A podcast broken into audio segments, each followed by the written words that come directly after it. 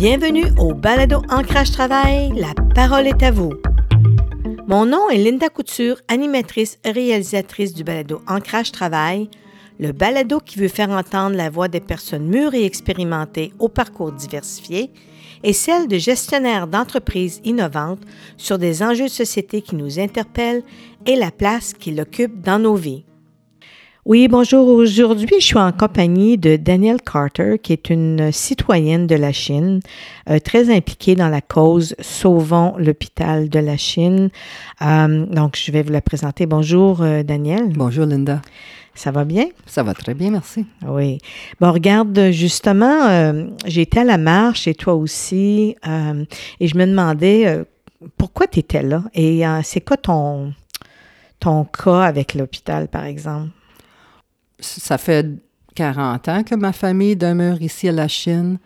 Euh, j'ai deux parents. Mes deux parents sont décédés maintenant, mais mes deux parents, ils ont vieilli ici à la Chine, puis ils ont utilisé très souvent les services à la Chine. Moi, j'étais euh, la personne qui prenait soin d'eux. Prochaine aidante. La prochaine aidante pendant plusieurs années, une dizaine d'années avec mes parents.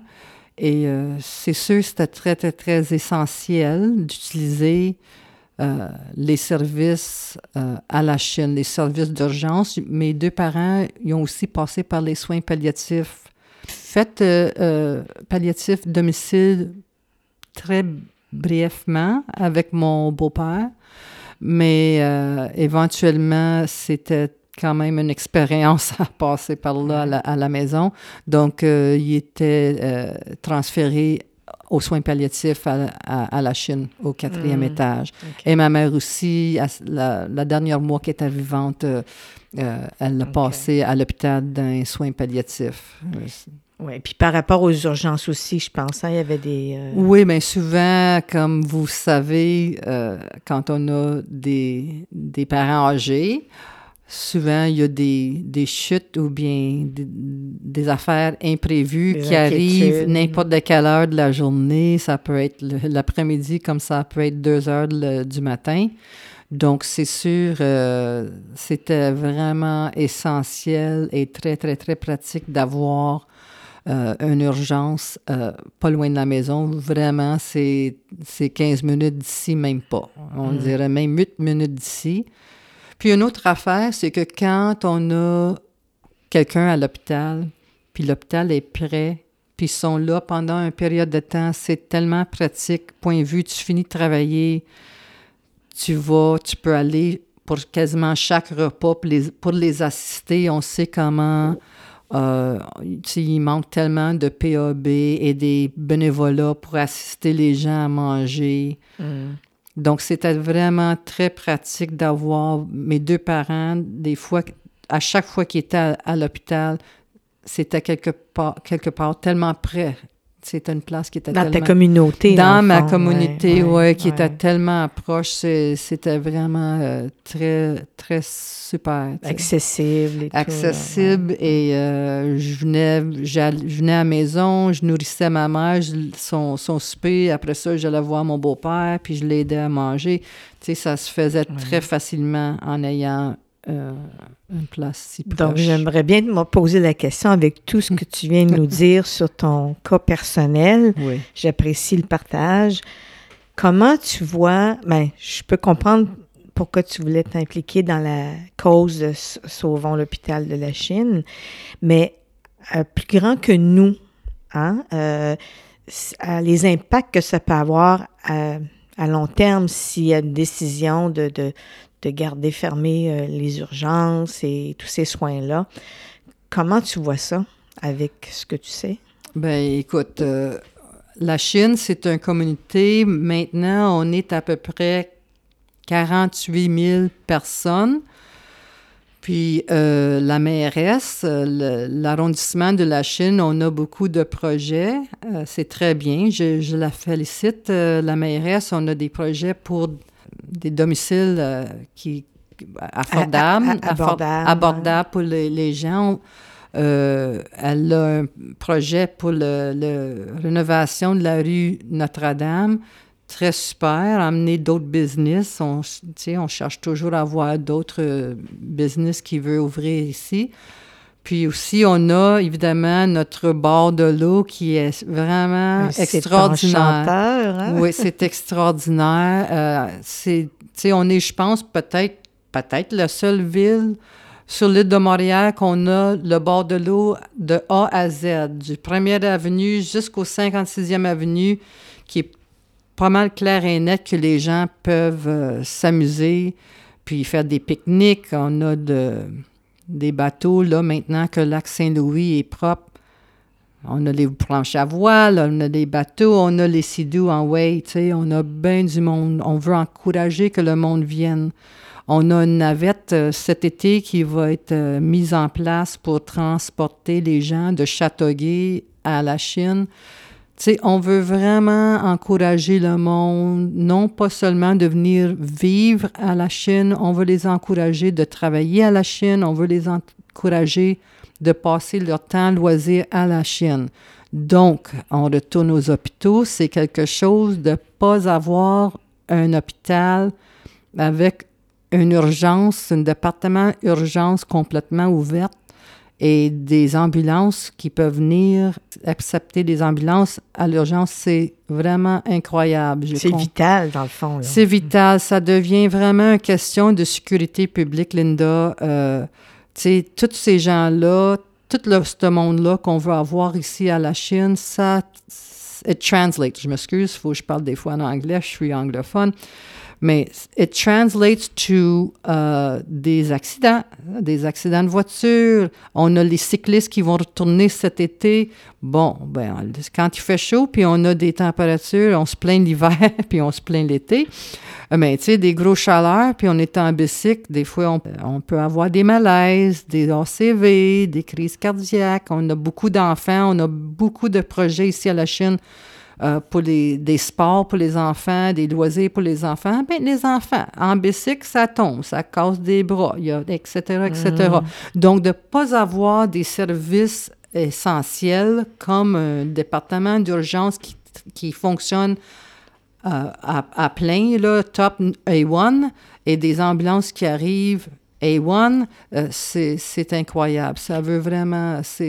La sécurité publique est vraiment en péril. Oui, mais c'est aussi, je pense, ce qu'on entend dans les médias beaucoup, c'est c'est l'impact sur les autres hôpitaux, sur les autres services d'urgence ailleurs qui sont déjà à pleine capacité ou souvent ça dépasse la capacité euh, c'est peut-être pour ça qu'on a vu plusieurs maires dans, des arrondissements autour ou d'autres villes qui sont venus en soutien pour dénoncer le fait que, oui, qu'est-ce qui va se passer si on perd un, hôpital communautaire euh, ou des urgences communautaires. Tu peux-tu nous en dire un petit peu là-dessus? Oui, bien, euh, vous avez bien expliqué ça, vraiment. Lakeshore, on, on sait, tout, tout, le monde sait comment ils ont de la misère. Tu sais, c'est vraiment difficile pour eux. Des fois, ils sont à 193, 200 capacités. Euh, le Glen aussi, c'est très souvent qu'ils ont une capacité de 156, 180 euh, de, de, surplus de capacité. Euh, encore une fois, de voir la Chine, l'hôpital de la Chine qui est là, directement entre les deux, entre les trois, il y a la salle, il y a Verdun, on peut continuer, mais d'avoir l'hôpital de la Chine assis avec une urgence, les lumières fermées, les lits vides, puis des grillons. Ça n'a aucun sens. Euh, il y avait les cinq maires euh, de Kirkland, de Beaconsfield, de Pointe-Claire, de Pierrefonds et de Dorval qui ont venu nous supporter à la manifestation. Euh, puis eux autres aussi, ils reconnaissent les faits que leurs citoyens aussi, écoute, l'hôpital de la Chine, il est situé à la Chine, mais vraiment, il y a plusieurs gens qui utilisent les services, les services d'urgence, puis il y a, y a le data, les statistiques pour le prouver. Donc, les gens de Dorval, les gens de Pierrefonds, les gens de Pointe-Claire, les gens de même Ville-Saint-Laurent, ils ont tendance de venir à la Chine. Pourquoi? Parce qu'ils savent que c'est un, hôpital qui, qui, est proche pour eux, et c'est moins occupé que le Lake Shore. Puis accessible Puis il est accessible, exactement. on a aussi, il ne faut pas oublier, on a l'aéroport d'Orval qui est pas loin. Quelqu'un, il y a un malaise sur, euh, sur un avion en, en, atterrant, boum, il l'envoie à, la Chine. Euh, la même affaire, on a un parc industriel ici à la Chine, toute côte d'Elias, etc., etc. Bien, il y a des accidents qui arrivent quand tu es dans un workshop, euh, n'importe de quoi, tu peux perdre un doigt, tu peux n'importe de quoi peut arriver. Où ce qu'ils vont, ils viennent à la Chine. Puis il y a des statistiques euh, pour indiquer qui utilise les services. C'est toujours indiqué, vous venez de où? Les gens vont dire, ben, je viens de la salle, je viens. Ils ont les statistiques. C'est pas juste les résidents de la Chine qui utilisent. Puis sans compter que si, admettons, tu te retrouves quelqu'un de l'extérieur ou même d'ici, puis il faut qu'il aille ailleurs, qui, ben, si c'est en, plein euh, trafic de 5 heures l'après-midi ou 3 heures, euh, puis que tu es pris, ça, ça met un stress davantage. Puis le, minutage est important pour certaines personnes. C'est une question de minutes et de pour leur vie. Là. Mm-hmm. Exactement. Aussi. Mm. Exactement. C'est vraiment euh, de ne pas avoir un, service d'urgence, euh, les lits disponibles et les, les gens pour faire le travail, les docteurs, les infirmières, etc., etc., c'est un péril pour les gens. C'est un mm. péril, là. Ça devient une question de, de santé, euh, santé, sécurité, là. Et de, de, notre côté, si ça se fait pas, il y a une, on pourrait presque dire c'est de la négligence de la part de nos gouvernements ou ceux qui ont pris des décisions, entre autres. Moi, je suis d'accord avec ça. Mais aussi, il faut comprendre que en parlant avec les, le monde qui sont à la Chine, qui travaillent à l'hôpital de la Chine, sont capables, sont prêts à le faire. Mais c'est les ressources qui ne viennent pas du CUSUM. Puis là, ça, c'est une autre affaire. Il faut poser des questions. Comment ça se fait que euh, l'hôpital de la Chine, qui, dans un sens, est éloigné géographiquement, il est éloigné de la restant des, des hôpitaux qui sont sous, sous l'égide du CUSUM. Pourquoi ils ne fournissent pas cet hôpital-là, qui est éloigné avec des autres, avec le main-d'œuvre, avec les docteurs, les spécialistes, etc., etc., nécessaires pour, fonctionner. Faire, pour fonctionner, puis donner les services pour que les gens, la communauté soit en sécurité. Ils pourraient bien facilement partager du staff entre les autres hôpitaux qui sont tous quasiment centralisés en centre-ville, mm. il peut avoir des navettes, il peut instituer des navettes qui vont d'un hôpital à l'autre, il peut, il peut les mettre en taxi. Ah, oh, ben on a besoin d'un tel tel docteur, d'un tel mm. tel spécialiste. Mais les dans un taxi, envoyez-les euh, à l'autre hôpital, ça ne serait pas difficile à faire. Ou plutôt que d'envoyer des gens avec des paramédics ou euh, exact, à un hôpital. Exactement. Ou plutôt d'enlever, de continuellement enlever les spécialistes et les gens que nous avons besoin à la Chine pour mm. prendre soin des gens dans notre communauté puis les communautés aux entours. Avoisinantes, exactement. Oui, mais je voudrais revenir sur une statistique que j'ai vue pendant la marche que j'essaie de comprendre. Puis, euh, euh, malgré tous les efforts que les gens font pour garder l'hôpital ouvert, l'urgence et, et, tout ça, il y avait euh, une pancarte qui disait que l'hôpital de la Chine, elle s'était classée en 2022 et 2023, je crois, là, tu pourras me corriger, euh, parmi les meilleurs euh, hôpitaux dans Newsweek. Oui, justement, c'était euh, le, le, magazine Newsweek qui font un survey. En 2022, l'hôpital de la Chine était classé comme le 26e meilleur hôpital au Canada. Puis sur 40. C'était 40 ou 50, si je ne me trompe pas. Et pour 2023, il était classé comme le 22e meilleur hôpital au Canada. Donc, on a même gagné quatre échelons. Euh, donc, encore une fois, juste, je comprends pas comment ça se fait qu'un hôpital qui est reconnu euh, comme un des meilleurs soit continuellement euh, poché, je ne sais pas comment on dit. Ils, prennent nos, les employés qu'on a besoin, les, gens, les, les connaissances médicaux qu'on a besoin, nos experts, puis ils les envoient en centre-ville. Je comprends pas comment ça se fait. Oui, je pense que Mhm. dans euh, en- encore une fois, c'est négligé. Tu sais, c'est, c'est- on n'est pas considéré comme euh, tellement nécessaire, je suppose. Je sais pas. Mais la population est vieillissante à la Chine aussi, donc ça, ça, ça ne sécurisera pas les, personnes âgées en, en perte d'autonomie ou qui vieillissent de dire, ben moi, là, quand je suis allée, là, je peux plus y aller, là, ça va être trop loin, c'est ça, là.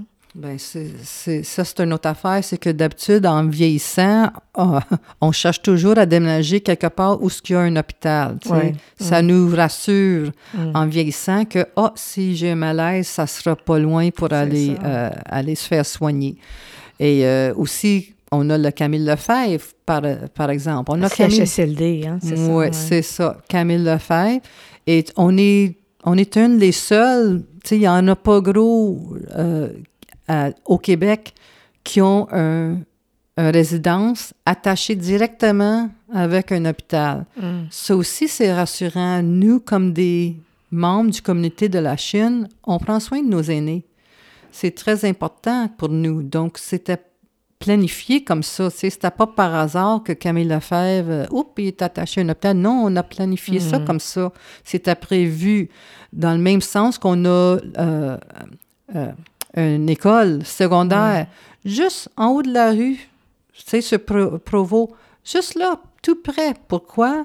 Parce qu'on a planifié comme quoi que peut-être euh, peut-être André ou bien Carole voudrait visiter grand-maman ou grand-papa, tu sais, c'est pas loin, tu sais. Mm. Donc, c'est, on prend soin de nos, nos aînés ici à la Chine. C'est, sont- on les tient très proches du cœur, tu sais, c'est pas négligé. Mais euh, avec ce que tu viens de dire au niveau là, de, de Camille Lefebvre, est-ce que ça met en péril euh, si ça allait de l'avant avec le projet de, de, de ne plus avoir accès à ces urgences-là? Est-ce que les personnes qui demeurent là, est-ce qu'ils vont avoir, est-ce qu'ils vont être obligés de s'en aller, par exemple, au Glen pour avoir les soins? C'est tout ça? C'est ça. Ben, c'est ça qui en parle, c'est que euh, Camille Lefebvre, écoute, ça va pas nulle part, ça va toujours rester comme tel.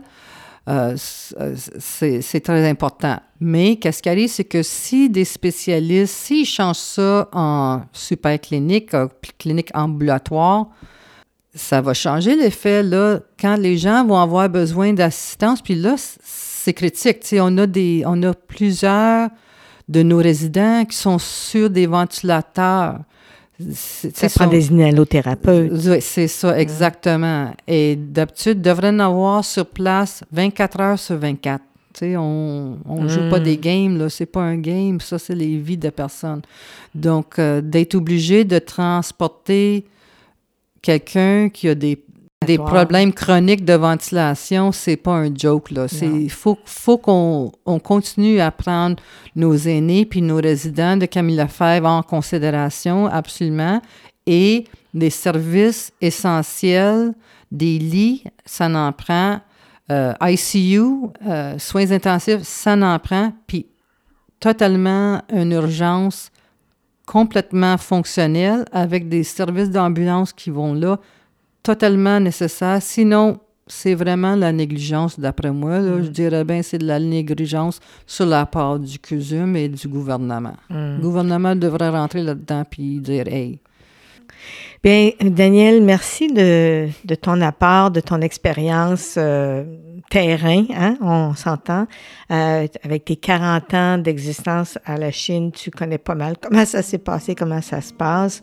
Donc, on va, on va attendre le verdict, puis euh, on en reparlera, on verra ce que la population va faire, ce que les gens vont réagir. Euh, mais c'est à suivre. Merci beaucoup. merci Linda. Merci d'avoir écouté cet épisode d'Ancrage Travail. Voulez-vous en connaître davantage sur différents enjeux qui pourraient vous intéresser? Alors suivez-nous sur facebook.com barre oblique Ancrage Travail et partagez dans vos réseaux. Au revoir et à notre prochain épisode.